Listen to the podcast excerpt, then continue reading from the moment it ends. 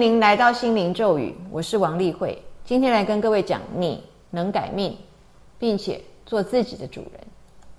之前跟各位提到过，遗传到的基因就是你遗传到的命，但是呢，基因要表现不表现，如何表现，是你可以调整、跟修饰、跟主导，所以你可以改变你的命。基因的表现呢，被后天影响，这我们称之为表观遗传学。在表观遗传学里面，我们最喜欢讲的两个例子就是蜜蜂，还有同卵双胞胎。蜜蜂的话，工蜂小小瘦瘦，寿命只有六十天；蜂后呢，肥肥胖胖大大，可以活到三四年。工蜂跟蜂后的遗传基因完全一模一样，它们二者之间唯一的差别就是食物。工蜂吃花粉花蜜，蜂后吃蜂王乳。那根据我们之前跟各位讲的，基因的表现要表现不表现，如何表现是受到甲基化的操控。科学家们于是去研究这个蜂王乳里面到底有什么特殊的这个青春之泉啊，让蜂后可以长得这么大，然后呢又这么的多产多育，然后又可以长寿。于是他们在这个蜂王乳里面找到了这个 DNA methyltransferase 甲基化转移酶。也就是说，确实呢，这个蜂后吃蜂王乳啊，就是透过这个蜂王乳里面有甲基化的这个因子，调节了这个蜂后它自己的遗传的表现，所以使得它的基因的表现呢，跟工蜂截然的不同。那我们再看同卵双胞胎，同卵双胞胎大家应该可以理解，来自同一个精子，来自同一个卵子，遗传基因完全一模一样。可是，在出生的时候就已经可以发现，这个双胞胎已经有不同的基因表现，也就是它的表观遗传特征，从出生就不一样了，甚至不需要等到他出生之后经历一辈子的人事物的差异，才来造成这个同卵双胞胎啊，开始长得不一样，个性不一样，命运不一样啊，特质不一样，能力不一样，不需要。为什么呢？妈妈不是提供他们一个共享的子宫，应该一模一样吗？其实不然，在子宫里面，你是长在左边，你是长在右边，你周围的组织就已经不一样了。哦，你身处同一个子宫，但是你接触到的妈妈的这个这个胎胎盘还有这个子宫的环境不一样，就已经开始存在显著不同的甲基化反应。所以呢，出生的时候不一样，之后经历不同的人事物长这一辈子就更不一样了。因为甲基化会随着时间的推演越发的不同，就造成你基因的表现越发的不同，就造成呢表观遗传的特征越发的不同。因此，遗传到的 genome 基因组完全一样，但是后天的 epigenome 表观基因组却不尽相同。我们再来看科学家啊，他们发现哦，常常你遗传到的这个特质啊。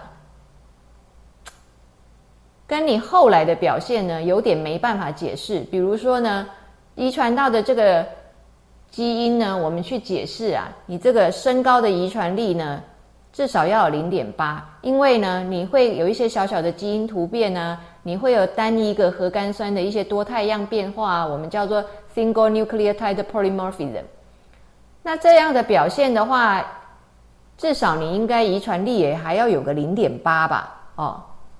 结果呢？我们发现啊，用这个 single nucleotide polymorphism 啊，还有这个 DNA 的突变啊，用这些来解释，顶多就只能够解释说零点四五。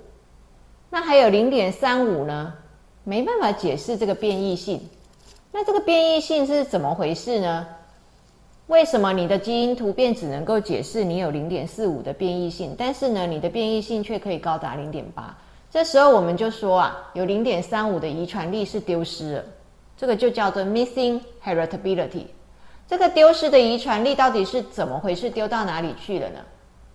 最大的可能就是因为表观遗传的改变，就是你后天的基因的表现造成的改变。这样看出来呢，就知道基因的表现其实是有高度的可塑性。你有非常大的一个空间去调节跟塑造你的基因的表现，透过甲基化，透过染色值后天的组装，都可以在不改变你的基因组 DNA 的顺序之下呢，去稳定的跟显著的去改变你的基因的表现。那这不就是说你可以改命吗？所以呢，你可以做你自己的主人。就好比呢，DNA 呢是一套原著小说，但是你却是拿到原著小说之后，你可以当导演，你可以当演员，你可以决定你要怎么拍，你可以把金庸小说呢，《东方不败》啊，这个本来是一个阉人呐，哦，但是呢，你却直接请请女生来演，把它改编成她本来就是个女生，所以非常的合适来练《葵花宝典》。不但呢拍成电视版，不但拍成电影版。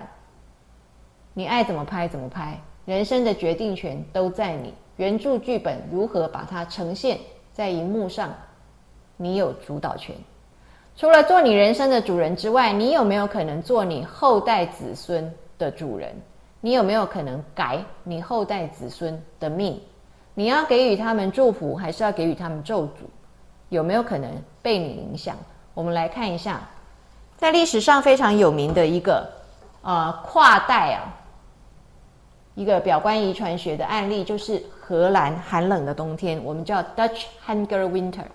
这个事件呢，发生在一九四四年跨一九四五年的这个冬天，这时候是二战快要结束的时候。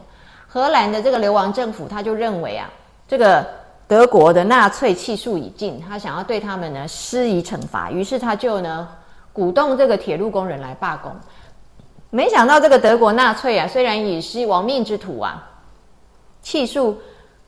气数已尽的亡命之徒啊，他还是呢不让你好过，毛起来干，狠狠的报复。他就直接呢切断了所有食物跟燃料的供应哦，你给我罢工，我就完全不给你食物跟燃料，我就阻挡你，要把你们饿死。果然，荷兰人那时候就大量的饿死啊，在这个街道上就可以直接看到尸体，然后可以吃到的东西的话，一天也至多只能够分配到一千卡路里啊，一千大卡卡路里。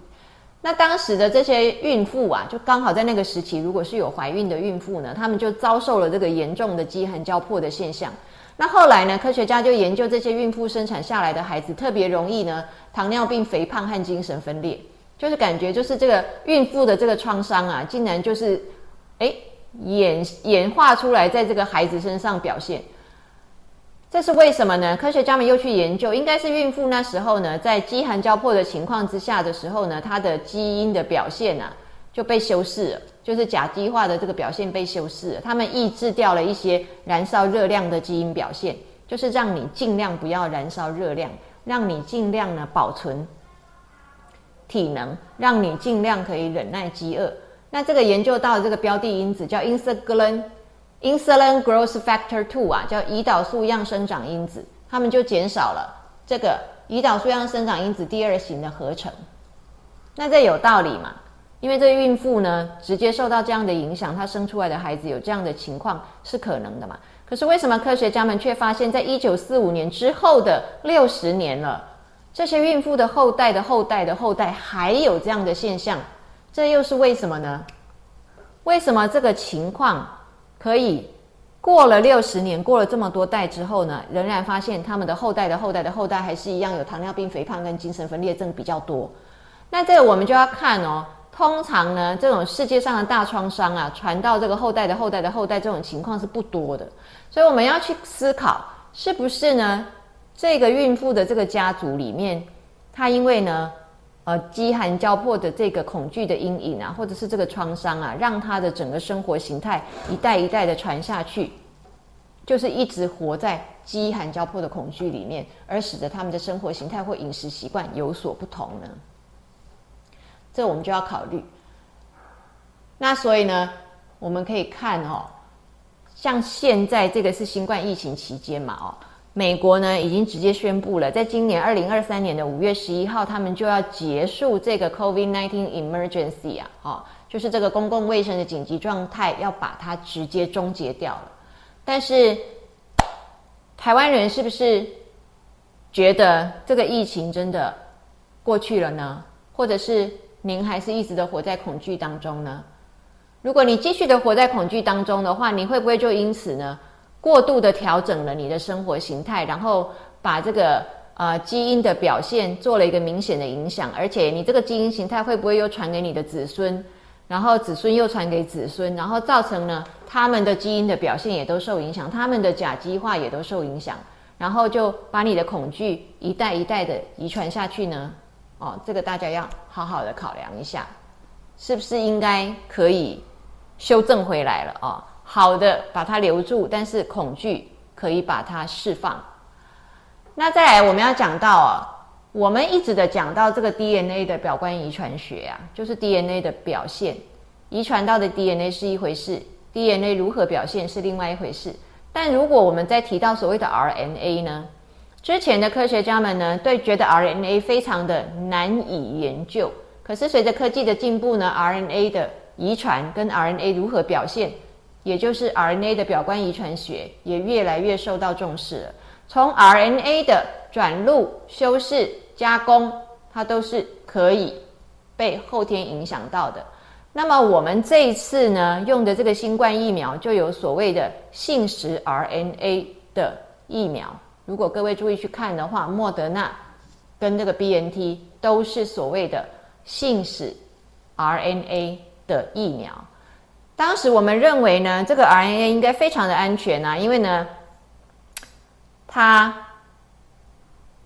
所占的这个影响力没有像 D N A 在遗传上这么的重要。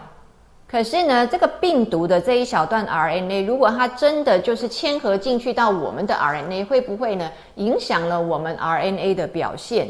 然后呢，又被传给我们的后代呢？这个会不会也有所谓的跨代 RNA 的表观遗传反应呢？这个就非常值得我们再更进一步的研究了。好，谢谢各位。